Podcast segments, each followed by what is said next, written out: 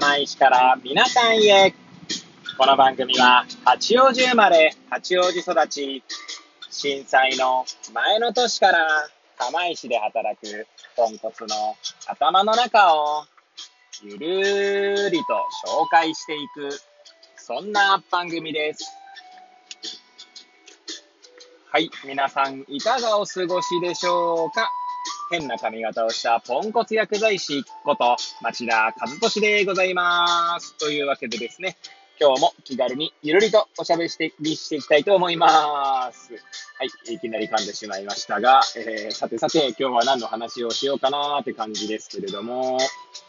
収録日時はですね、令和3年8月5日の木曜日時刻は14時30分を回ったところでございます。いつものようにですね、と言いつつ、いつものようにではないんですが、今日はですね、私はあの、午前中、息子の病院の付き添いもあってですね、午前中お休みをいただいて、今午後から出勤しているところであります。はい。で、まあそういうこともあってね、この時間に放送しておりますが、えー、まあ、配信環境というか収録環境としてはいつものようにですね、えー、出勤中の車の中でですね、AirPods をつけて運転しながらお届けしております。はい。というわけで、何の話をしようか問題ですけれども、えちょうどですね、えー、まあ、私の尊敬する薬剤師の一人であるですね、まあ、熊本出身の、まあ、大森さんっていう方がいらっしゃるんですけれども、名前出しちゃってるな。まあ、いっか。まあ、大森さんのですね、なんて言うんだろう、こう講演とか勉強会をですね、オンラインで聞く機会がありまして、いや、改めてなんかすげえなと思ったんですよね。なんでそのすげえなと思ったのが、どういうところを私はすごいのかなと思ったかというのをですね、まあ、ちょっと言語化して、あの、見ようかななんて思いますので、そもそも大森さんって誰だとかね、いう人もいるかと思うんですけど、まあ、もしよければ最後までお聞きいただければ幸いでございます。はい。まあ、大森さんって方はですね、まあ、大森正樹さんって言うんですけど、年齢は多分私より10個ぐらい上だと思うんですけどね、これでもう少し、ほとんど差がなかったら申し訳ない感じなんですけれども、はい。えー、なんて言うんでしょうね。熊本といえばね、まあ、熊本地震がありますけれども、熊本地震の際にはですね、もう、なんだろう、医療、医療業界の、まあ、先頭に立ってと言っても過言ではないほどですね、もう、死死奮陣の活躍をしてですね、まあ、テレビとかにも出たりとかした方ですね。はい。まあ、という形で有名ですし、薬剤師でありながらですね、まあ、例えば、えー、グリーフケアに関わる資格だったりとか、あと防災士の資格も持ってますね。で本当幅広いんですよね。はい。あの、なんでこ、この間その勉強会ですね、を聞いていて思ったのも、まずその、知識の幅の広さという意味で、まあ、すごいと思いましたね。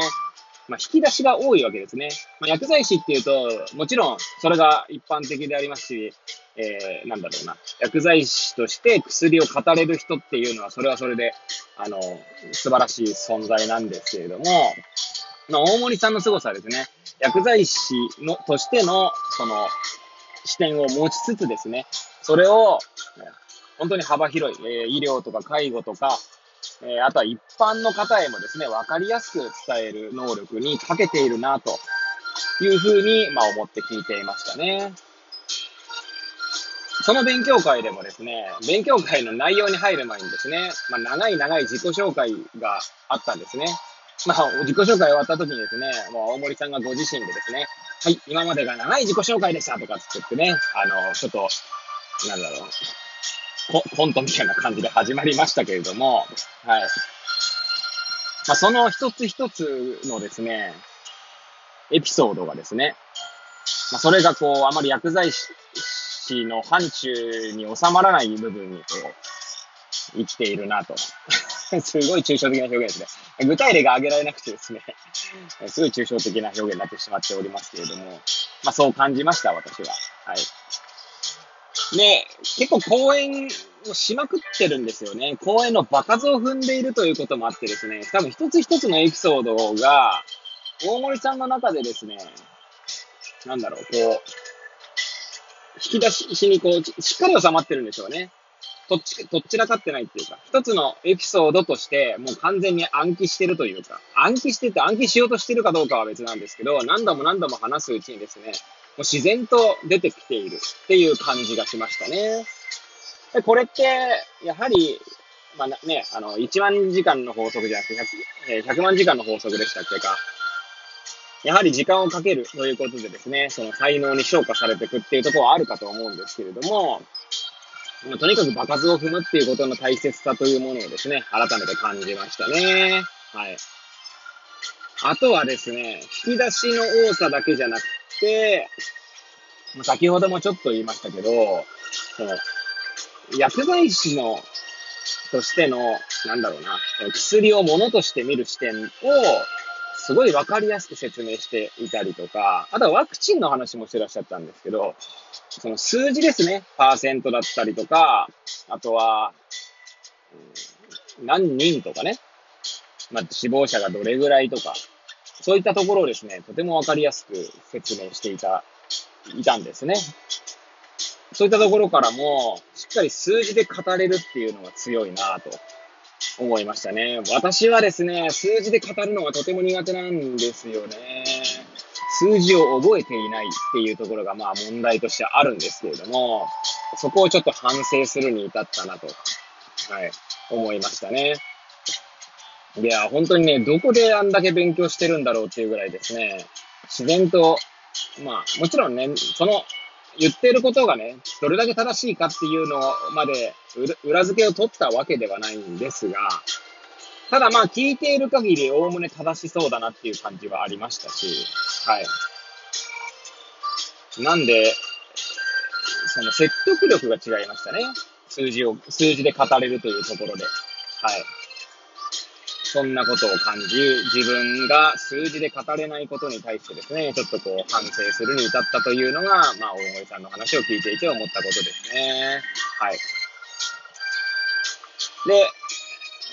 そうですね。なんで私も数字で語れるようになるにはどうしたらいいんでしょうね。って思いましたね。もちろん場数を踏むっていうのは大切だと思うんですけど、あ、場数って増やそうとして増えるもんでもないっていうのもあると思うので、少なくともその自分の話す内容の説得力を出すために、もちろん話の構成っていう面もあると思うんですよね。どういった順番で話すか。はい。で、そこら辺もですね、そのちゃんと引きの話、引きのトークがあってですね、その聴衆に対して、こういった問題ありませんか？みたいな。要は、えー、なんて言うんでしょう。専門的すぎないところに問いをこうな投げかける。え、日常生活でこういった疑問ありませんかぐらいな感じで、まず疑問を投げかけているっていうところが、えー、そのトークのうまさにも反映されていたなと。あとは、なんだろうな、一方的すぎないっていうのもありましたね。話を聞いていて。はい。なんて言うんでしょう。ちゃんと対論、ていうか反対意見というものを出しつつ、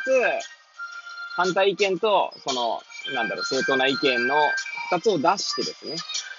で、それぞれの、なんて言うんでしょう。まあ、メリット、デメリットっていうところを比較した上で、まあ、自分はこう思うよっていう、その反、自分の意見の反対側の意見をしっかり出してるっていうところも、